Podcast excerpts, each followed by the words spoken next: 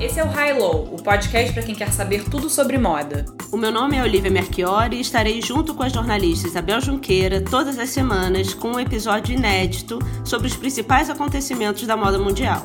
Se para você o podcast ainda é uma novidade, vá até o nosso site, highlowpodcast.com, onde você pode encontrar todos os canais para nos acompanhar. Oi, Oli, tudo bem? Oi, Bel! Bom dia para os nossos ouvintes. A gente se deu conta, no, fazendo o último episódio, que a gente falava tanto, mas tanto no McQueen, que a gente falou assim: por que a gente não faz um episódio especial sobre ele? No final do episódio, a gente vai falar sobre é, assuntos da, da semana principalmente o Cambridge Analytica, né, que foi o furo da semana do Business of Fashion. Ah, vamos falar sobre o nosso vamos, assunto principal. Vamos falar sobre, sobre o prato principal de hoje, mas é impressionante como o McQueen, obviamente, ele tá no panteão da moda mas ele, diferente de outros estilistas, a figura dele virou quase um mito e, e lembra muitos artistas malditos do século XIX. É, nesse sentido dark, né? Para quem não conhece muito bem, fazendo uma breve introdução sobre as origens do McQueen, ele é inglês, nascido numa área suburbana de Londres chamada Lewisham,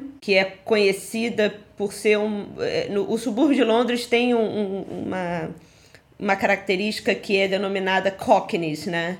Que são os antigos estivadores, que têm um jeito muito particular de falar, tem gírias muito próprias. Eu lembro quando eu fui morar em Londres, eu fui morar no East End que é uma área antiga né, Cockney. Eu trabalhava num bar, conversava com alguns caras do mercado financeiro, só que de origem Cockney, e eu não entendia. Eu não fazia ideia do que eles estavam falando.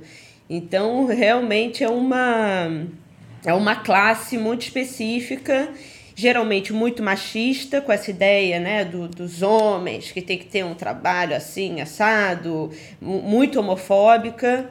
O McQueen vem dessa origem, nascido em 69, e é interessante quando a gente pensa onde ele morreu, porque ele cruza né, o, o, East, o East End, esse lugar muito desprovido esteticamente e culturalmente nessa época, desses valores do refinamento e sofisticação, e ele morre em Mayfair, né, em... É, que é assim, é o ninho da, da alta sociedade inglesa e aonde a Madonna mora. É. Não, agora ela está é. em Portugal, mas aonde ela morou é. durante muito tempo. É. Mayfair, no West End, é o epicentro do, da sofisticação, da elegância né, e, do, e do caro. Interessante porque o pai dele taxista, a mãe uma professora. Ele falava que gostava de desenhar muito quando ele estava na, na escola. Ele se descobriu gay muito cedo e ele sofria um bullying muito forte, né? E ele falava que a, a forma dele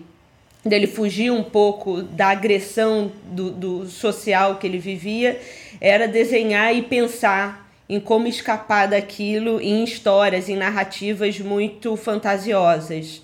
Agora, ele, ele sempre foi muito brigão, ele agenciou a própria imagem de uma maneira a parecer um bad boy, né? Ele, né? É. Ele, mesmo quando ele estava já na, na Givenchy, com a marca dele, já tinha grana, todo mundo dizia que ele, é. ele nunca largou esse lado cockney, meio punk, né? Que ele, que ele tinha. Então, calça larga, lá embaixo, camisão. Ele, ele tinha uma revolta muito grande sobre a condição dele.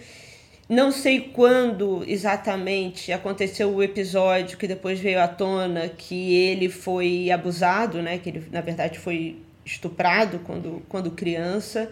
Algo também que permeou o imaginário dele para o resto da vida. No Gods and Kings, a Dana Thomas diz que alguns relatos de parceiros que ele teve ao longo da vida diziam que ele dormia com uma câmera filmando o sono dele.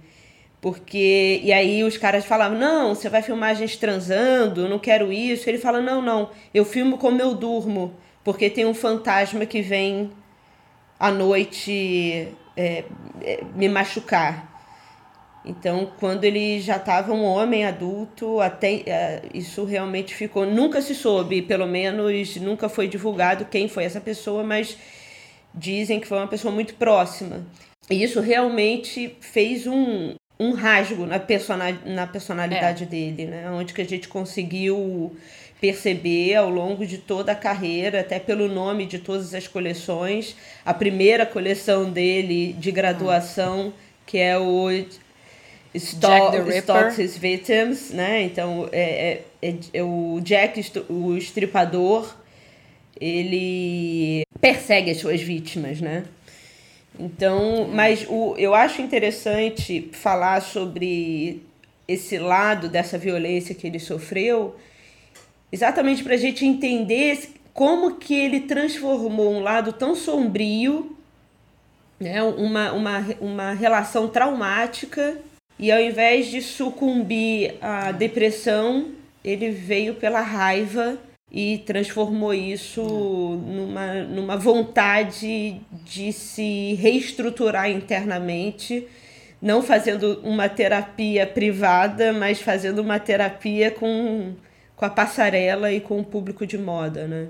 Eu sempre vi, sei lá, um GNT Fashion, os desfiles, mas eu nunca fui num desfile dele. Eu acho que eu nem nunca entrei numa loja do McQueen. A primeira vez que eu vi as roupas de perto, eu acho que foi vendo Savage Beauty, que foi uma retrospectiva do trabalho dele, maravilhosa, que começou no Metropolitan, Nova York, depois foi pro Victoria and Albert em, em Londres. Se não me engano, a primeira parte da exposição fala sobre todo o começo dele, porque quando ele entra na St. Martins, tá bem nessa virada assim do, da década de 80 para 90, para fazer um mestrado, ele já tinha uma bagagem, uma experiência bem sólida. Ele trabalhou com Anderson and Shepard, depois com Gives and Hawks, que são alfaiates em Savile Row. Então ele trabalhou durante 4, 5 anos, né, só aprendendo construção e, se, e tendo essa formação como, como alfaiate. E, e, acho que durante a vida dele ele nunca perdeu a curiosidade, né, e, e, a sede de aprender a construção de, de, de uma roupa. Né? Depois, quando ele vai para Givenchy em 98 ele apre aprende um outro lado, né, que é mais do, dos drapeados, né, um lado mais leve, menos de estrutura. Eu tenho frisson vendo os tailleurs, o corte cirúrgico das roupas e não é à toa, aliás, que ele também ele dizia, ele dizia que ele se sentia um cirurgião plástico com um bisturi na mão. É um dos aspectos que eu mais gosto do, do trabalho dele. Obviamente, todo o aspecto autobiográfico dos demônios, mas ele, tecnicamente falando, poucos estilistas chegam a essa excelência técnica dele, né? E ele mostra o quanto você tem que aprender é, a tradição, né? Porque Savile Row é mais tradição impossível, né? Ele fazia terno pro Gorbachev, para vocês terem uma ideia. Mas para você saber desconstruir depois e questionar as regras e para você fazer bem, você tem que saber construir a coisa de uma maneira. Né, você tem que aprender a base. A gente já falou isso. É, vocês podem ver a preview de tecidos, a gente fala sobre isso. A Olivia fala muito bem sobre isso. É, eu Exemplo. acho que tem muito, tem muito jovem que quer desconstruir no início de carreira. E o conselho que eu. Mas sem saber construir, né? É sem mal saber construir. construir para depois ter a mínima ideia de como desconstruir. É interessante quando uma Queen começa a ir para para realmente estudar a moda, porque essa, essa parte da origem dele e esse trauma, não só o trauma da, da, da violência que ele recebeu em casa, mas a violência social do fato dele ser gay, ele, ele, ele foi tão destruído é, por dentro, ele foi pela necessidade de ser o melhor em alguma coisa e aonde ele, desco ele descobriu que ele poderia ser o melhor seria eh, nessa opção, nessa primeira opção, aonde ele se sentiu um pouco mais acolhido né, que foi na, na moda.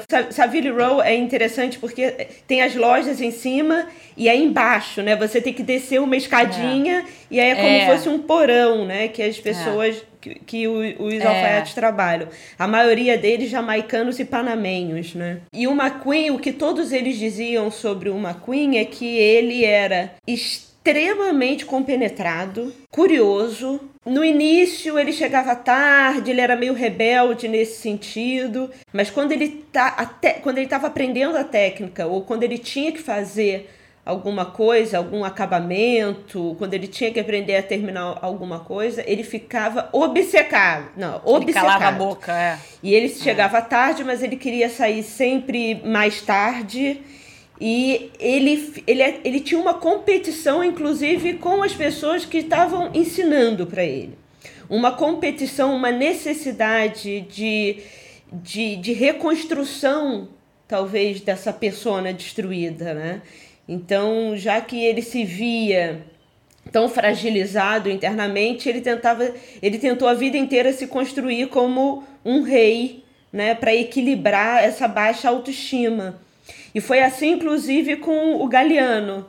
O Galeano, que foi o, meio que o concorrente né, dele a vida inteira, o rival. É, o rival, assim. O Galeano, um pouco uhum. antes, conseguiu se agenciar e entrar para Dior na época que o McQueen foi chamado para Givenchy. É, o Galeano estava é, na Givenchy, da, né? Exatamente. Antes saiu do da. Ele se agenciou antes para entrar no, é. nesse mundo, né? Da, das grandes mesões, sendo é. também o, o, o, o, rebelde, né? Mas o, o Galeano, ele tem um design específico que é um vestido concha. E esse vestido que o McQueen o fez a vida inteira. Porque o McQueen dizia: Eu sei que esse vestido não é meu, mas eu sei que eu faço melhor o vestido. Então ele tinha essa competição o tempo inteiro, que ele falava: Não, porque aquilo era uma boa ideia, essa ideia do Galeano foi boa, mas ele não soube executar.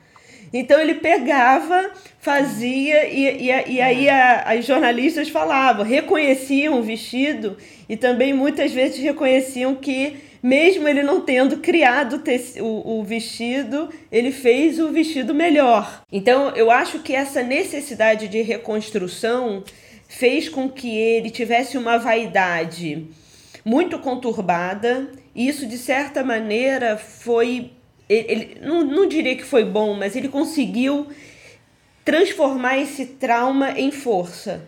Então, na hora que ele, que ele foi trabalhar com moda, ele foi procurar esse lugar onde ele, ele teria né, uma armadura em volta dele que ele seria inatingível. E a, e a roupa dele que ele faz para mulher, a mulher dele parece estar sempre uma armadura, né? Quase sempre. Obviamente tem alguns elementos de leveza, mas tem uma coisa de armadura ele foi, também? Ele foi denunciado como misógino durante muito tempo, porque apesar de vestir mulheres, ele sempre falava sobre estupro. Ele sempre falava das relações dele. Então, mas, mas como eram mulheres... É. e, o, e, e, as situações eram sempre situações de violência, né? A primeira coleção, o Jack the Ripper Stalk His Victims. Tem o Highland Rape. Pareciam as roupas em tartan com uns rasgadas e tal, mas aí ele diz que na verdade é o estupro da Escócia, né? Tem a ver com a história da Escócia, porque a origem dele é escocesa, né? Isso é muito importante também no, no trabalho dele. Tem essa coisa provocadora mesmo. Acho que é para ficar ambíguo também, Eu não sei também, se é ambíguo, não? mas eu acho que é realmente uma forma dele olhar o mundo. Ele, eu acho que ele não, não consegue olhar para o mundo sem um traço de violência muito forte e sem esse traço de necessidade de insurreição. Então, ele fala sobre fragilidade e violência do mundo em tudo. Quando ele faz o Highland Rape, eu acho que ele olha para a própria origem dele e ele faz uma metáfora colocando ele no corpo da, daquelas mulheres, mulheres, e elas é. sendo violentadas.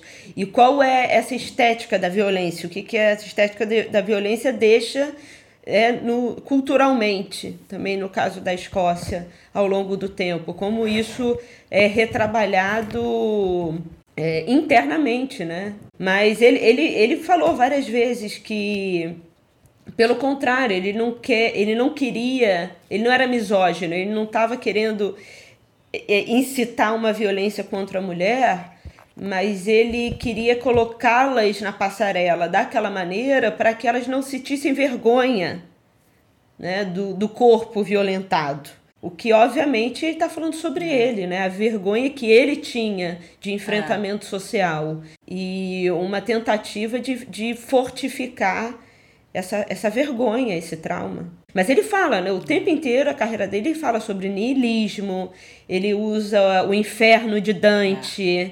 ele fala sobre Exu, ele fala sobre. É. Ele fala é, até a última coleção dele, né? Que ele não nomeou aquele morreu antes de terminar, né? É. Mas Anjos e Demônios, perfeito, né, para uma última coleção do McQueen, que é sobre isso. É. Eu estava lendo o catálogo da exposição Savage Beauty e o Andrew Bolton, que é o, o curador da parte de moda, né, do Metropolitan, ele fala, ele usa o termo, ele fala a visão de moda dele reflete a the politics of appearance. É isso. Política da né? aparência, né? né? É, você consegue imaginar uma Queen hoje em dia? Muito sensível a tudo que acontecia é, em volta dele. Não consigo mas imaginar. Mas ele é muito sensível, mas ao mesmo tempo eu acredito que ele tem uma característica que falta muitas vezes aos nossos estilistas e criadores de vanguarda. No Brasil, certamente. Ele, ele era obcecado, mas quando a gente lê sobre a história dele, fica muito claro que ele entende que existe um negócio a ser tocado. Então ele também não é aquele criador um tanto apático que se vê como gênio e que se coloca uhum. num lugar de que precisa ser ajudado. Ele consegue trazer pessoas para o lado dele, tanto ele quanto o Galeano. O Galeano mais do que ele ainda. O Galeano era mais suscetível a, aos espaços sofisticados. O McQueen, ele era menos. É, ele era mais reativo a esses espaços. Inclusive, dou um parênteses, tem uma ocasião que a Anne Winter pede para almoçar com ele e que ela sai horrorizada por vendo ele comer uma, uma lagosta, quebrando tudo com a mão e comendo de boca aberta e praticamente arrotando na mesa com ela. Somos, Somos todos, todos McQueen. McQueen. Mas sem fazer esforço nenhum de parecer mais elegante do é. que ele acha que deveria ser visto como. Então ele tinha é. essa, essa reação, né? Mas é, ao status quo. Mas ele sabia que ele precisava de investidores. Ele sabia, não, sabia é. ou aprendeu, né? Se, é, tem uma frase do Galeano quando ele tem a primeira primeira porrada depois que ele sai da São Martins e que ele que alguém pergunta para ele o que que você ah, gostaria de ter aprendido na faculdade que você não aprendeu? Aí ele falou negócios. Eu acho que pela origem humilde eles entendiam que existia um mundo de dinheiro e que eles precisavam fazer dinheiro. Então, por mais que eles gostassem de tecidos caros, que eles fossem atrás de, de matérias-primas né, que, que, que, que melhor revelassem a ideia deles para o mundo, eles trabalhavam incessantemente. Né? Os dois viviam fazendo roupa dentro do estúdio, costurando, modelando, fazendo roupa, fazendo roupa, fazendo roupa.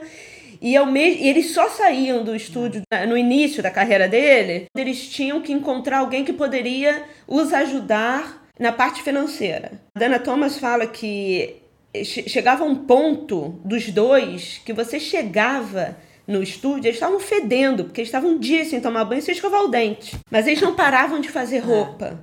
E eles entendiam que a coisa, né, trazendo para uma gíria de agora, era menos close e era mais era realizar. O catálogo do, do Savage Beauty, no final tem uma entrevista com a Sarah Burton, que foi assistente dele durante 15 anos e que hoje em dia é diretora criativa da marca.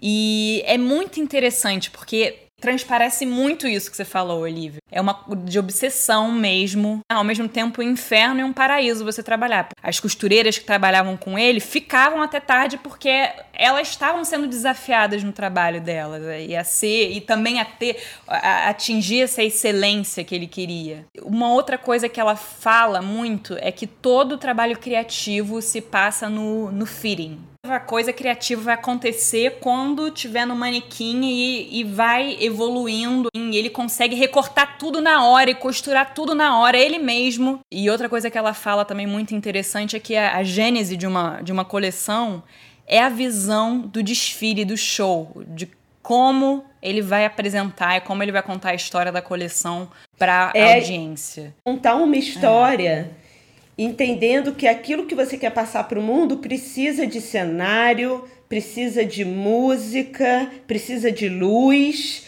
para aquela roupa ser parte de um, um evento maior, né? Um evento maior no, no sentido. É. uma, no, no, evento maior no sentido de passar uma mensagem. É, o, o McQueen, é. ele tinha muita influência de filmes, né? Ele tem uma coleção que chama é. Taxi Driver, deve ser uma homenagem ao pai, né? Tanto pela profissão quanto pela violência, talvez. Ele tinha uma obsessão com os pássaros do Hitchcock, né? Então ele tinha, é. tinha ele tinha várias. E sempre quando, quando ele estava fazendo esse fitting, né? Que, que é muito você pensar no fazendo mas com domínio da técnica, é ali que ele conseguia se comunicar. Ele sempre tinha uma trilha sonora que ele escutava, né, enquanto ele estava fazendo uma coleção. Ele ia montando as referências é. e, e de, de, de, cenário, ele tinha pessoas envolvidas. O Philip Tracy, né, com chapéus, foi um grande aliado dele. Não era só roupa, era um visual completo. É, dos, os, o sapato, os acessórios até assim, o cabelo, Sim. Guido Palau, né, que trabalhava sempre com a maquiagem ele. era muito é. importante. Então é você contar é. uma história englobando 360 graus o, o imaginário da audiência. É você conseguir levar a audiência para dentro da sua cabeça. Tem desfiles deles que são tão bons, se não forem melhores, do que muita performance de artista mesmo. Certamente, certamente. Eu, é assim, eu tô, tô, tô pensando, por exemplo, para mim, eu acho que um dos mais incríveis é aquele Voz. Você lembra desse? Esse foi que um era dos uma mais caixa, marcantes. né, de vidro. De, que... que é, prima, é Primavera, Verão 2001 as pessoas chegavam, se sentavam em torno de uma caixa espelhada um barulho de coração batendo, é, batimento cardíaco. E ele propositalmente atrasou o show assim, que acho duas tipo, uma hora. Até. As pessoas tinham que ficar durante essa uma hora ou duas se olhando, olhando o seu reflexo. E ele diz no catálogo que uma das coisas que ele mais gostou é, dessa experiência toda é o ato de ver as pessoas, esse pessoal da moda, tendo que encarar o seu reflexo e como a maior parte delas não conseguia, tipo, tentando ficar olhando para outro lugar. É interessante pessoas. como ele traz muito do, da vida, do cotidiano dele, né? Nos, nos, é. é muito pessoal nos os desfiles. É, o tema dos desfiles sempre, sempre no início é relacionado com o primeiro com, com o Jack Stripador e aí depois quando ele começa a ter que lidar com esse com essa turma do high society da moda e, do, e dos é. negócios, ele começa a fazer é, as as, ele começa a ter inspirações, né? What a Merry-Go-Round, né? Que é, que, que, é aquele brinquedo, né? Que aquelas xícaras ficam rodando, deixam você zonzo.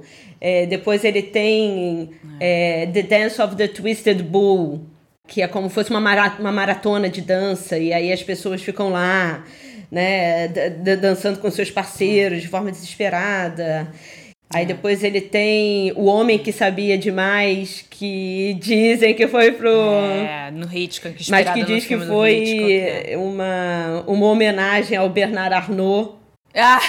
É, o homem que sabia demais que mandava em tudo. A verdadeira inspiração. É, aí tem, tem vários, hum. né? É tudo um jogo. Então, dá, é. dá para sentir exatamente é. o de, o que está acontecendo na cabeça dele, como ele consegue traduzir para fora, em termos de espetáculo, as suas inquietações. Dando um pouco aquela sua pergunta sobre né, se, é, se seria possível que uma Queen vivesse no nosso mundo hoje, eu acho que algo que substancialmente mudou e que ele viveu o início dessa mudança, que também a gente já falou em outro episódio, é a entrada do mercado financeiro brutal por trás das grandes mesões, né? entendendo que a moda de alto luxo era extremamente lucrativa é, nessa virada de, da década de 90 para 2000, a entrada do, das figuras como Bernard Arnault,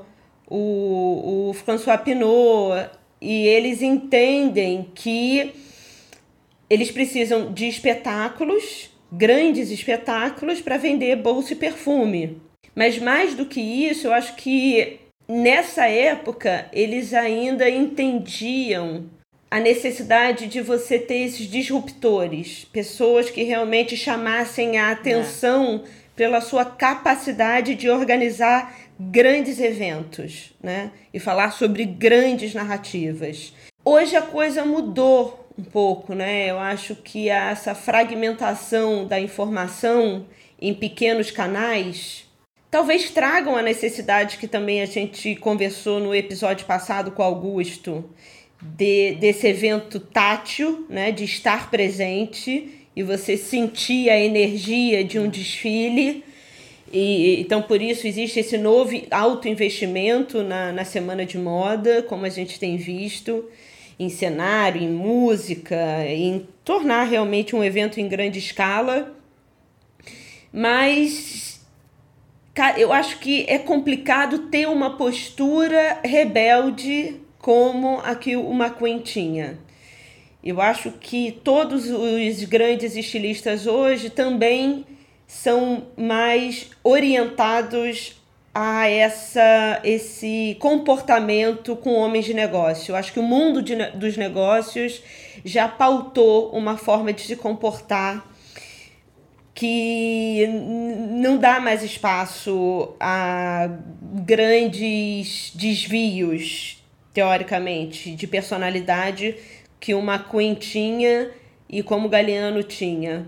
Os dois eram românticos, no sentido de acreditar na, na arte que faziam e se entregar por, por completo e não conseguir gerenciar um pouco a sua, o seu o seu próprio rompante, né? Mas os dois começaram a ter uma vida de drogas, né, muito muito aberta. Todo mundo sabia o que acontecia. Tanto o Galeano quanto o McQueen é, eram sabidos que eles né, cheiravam muito e bebiam muito durante o trabalho. Eu duvido que numa grande maison isso seja possível hoje. Os, os, os estilistas são muito mais domesticados nesse sentido. Não que isso seja ruim, mas eu acho que figuras rebeldes e anárquicas como McQueen seria difícil. Então você precisa ser um é. rebelde com propósito hoje. Não dá para ser é. um rebelde anárquico, tem que ter um propósito, tem que querer salvar é. alguém ou o mundo. Assim, o McQueen, ele ele era um cara que ele, ele foi engolido. Assim, ele precisou ser engolido, porque ele era tão genial, ele era tão obcecado, ele era o melhor em fazer aquilo. Mas é um cara muito complicado para se engolir quando você tem negócios. Ele, né, ele não comia direito no restaurante, é, com, né, ele, ele não ia para entrevista, ele se ele não gostasse de alguém, ele xingava na cara da pessoa. É, é, um, é um realmente não que eu esteja dizendo que esse é um bom comportamento e que todo mundo que tenha uma, uma, uma intenção revolucionária tenha que ser uma pessoa agressiva. Né? Isso é uma característica também, como a gente falou, de reconstrução e de identidade dele muito muito danificada. Mas esse é. perfil de o que você espera de uma pessoa que. de um novo criador hoje, me preocupa no sentido dos discursos estarem muito homogeneizados. Então, você pode ser, falar sobre é, representatividade negra, mas se você quiser fazer isso aqui com a Nike vendendo um tênis, ok. Se você quiser fazer isso, talvez lutando na rua por algum por uma melhoria na educação e fazendo isso de uma forma violenta, ou e não violenta quebrar tudo, mas violenta de uma forma que o mercado não entenda como boa para ele, vai ser mais complicado. Você acha que essa volta dos anos 90, que agora já tem há um tempo, tem alguma Sabe que coisa que eu acho que é a volta dos anos 90, Isabel? Eu tenho uma teoria sobre a volta dos Hum. anos 90. Se você pegar o nascimento da maioria dos grandes estilistas hoje, eles são do final de 70 e início de 80. Então eles Eles cresceram tiveram nos anos o- 90. a melhor época das nossas vidas, a, a, a época com menos pressão de, de tudo, de, de negócio, de vida, é, as primeiras descobertas que realmente impactaram. E com uma, e com uma certa É, liberdade, porque você né? é adolescente. E, né, as coisas são todas surpresas e lindas. E, e você tem essa sensação de, de poder de mudar o mundo. Depois a coisa complica, né? A gente, eu É. tô chegando, né? Depois dos 35, início dos 40, a coisa fica muito mais séria. Você já tem outras responsabilidades. Junto a isso, eu acho que existe na década de 90 uma visão da tecnologia ainda um pouco Amélie Poulain, né? A tecnologia é, era algo muito interessante de você conseguir se conectar com pessoas. Não, não existia esse lado perverso do controle, não existia esse é, não se pensava nesse lado perverso é, da, da, da punição, do, do, do controle midiático, do uso do Instagram para fins políticos, a- o uso da tecnologia para fins bélicos. A, a, a internet era, um, era um, um espaço muito curioso, incipiente, então a relação com a tecnologia era diferente.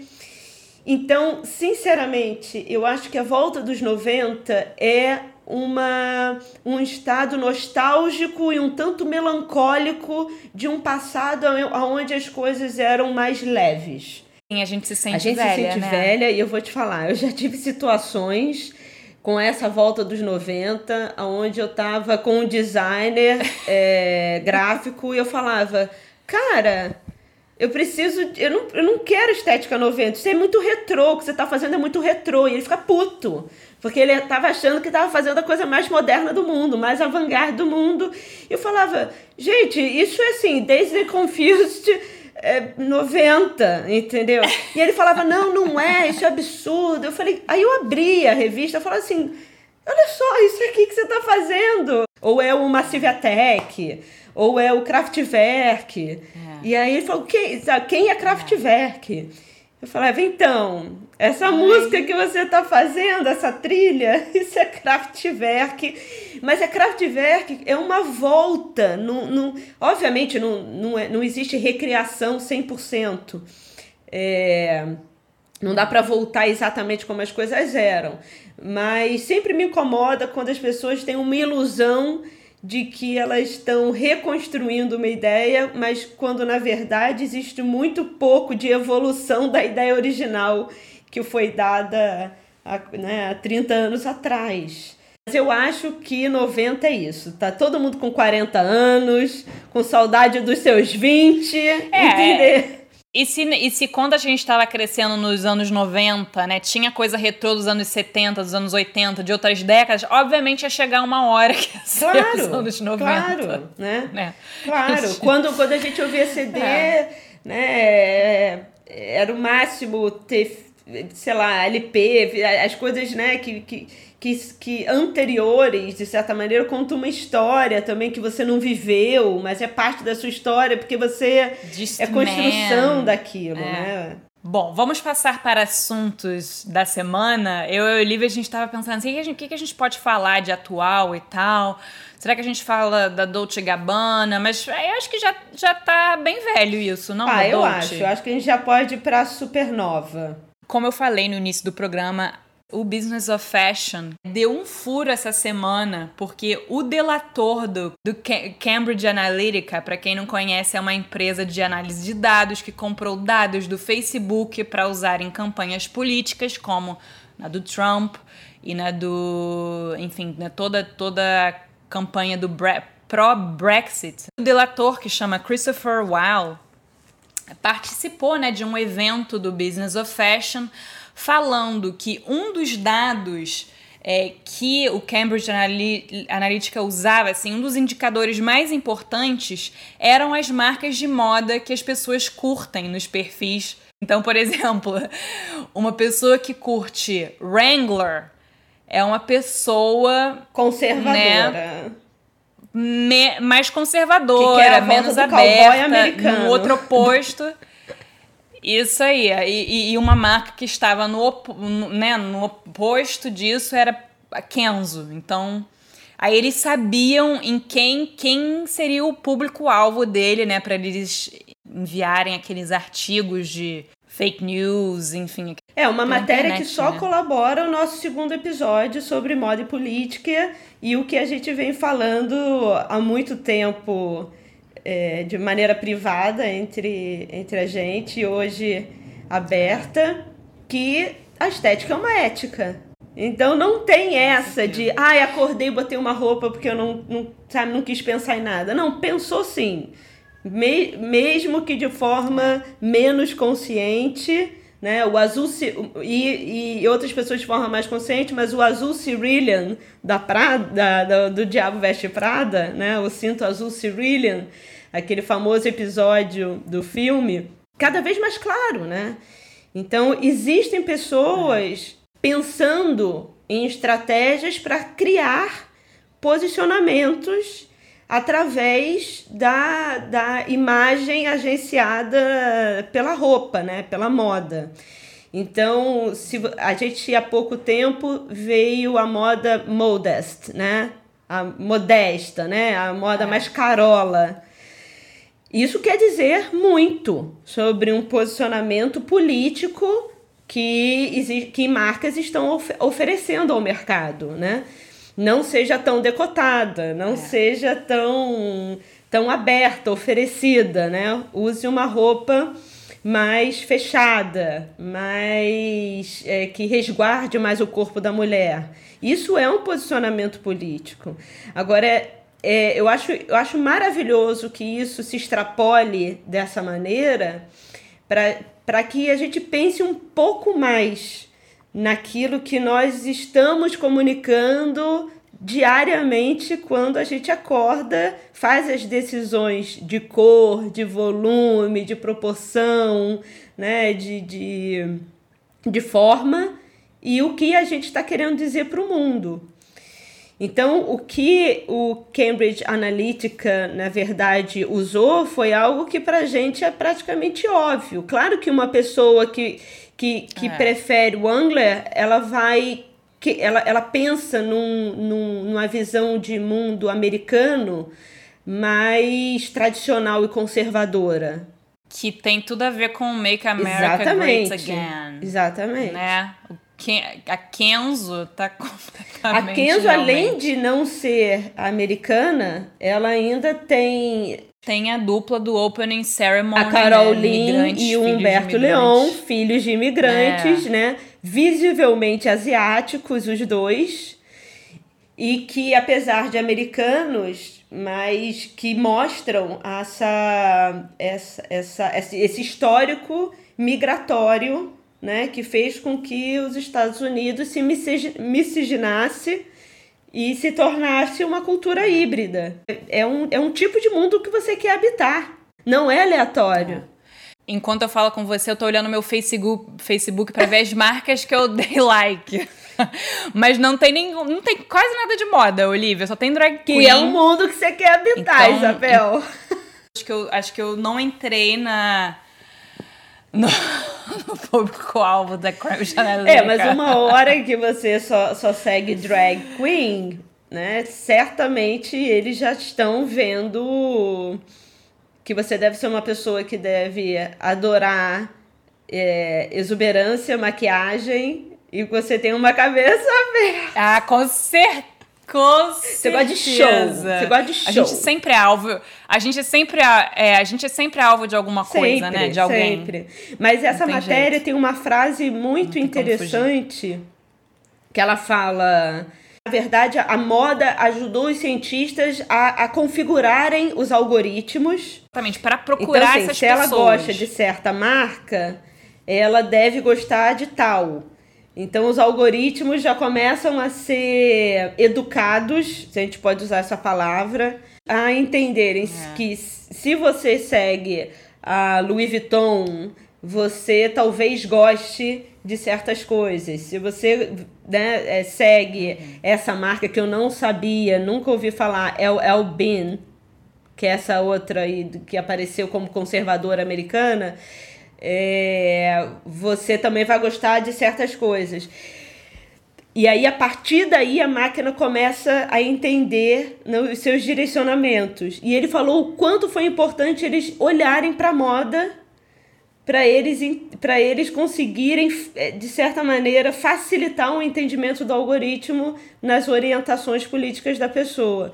E aí tem uma hora que ele fala na, na matéria é, que a moda ela ajuda as pessoas a responderem questões fundamentais da, experi da experiência humana, que são as perguntas isso, Quem sou quem eu, sou né? eu e como que eu me incluo na hierarquia social. Óbvio, né?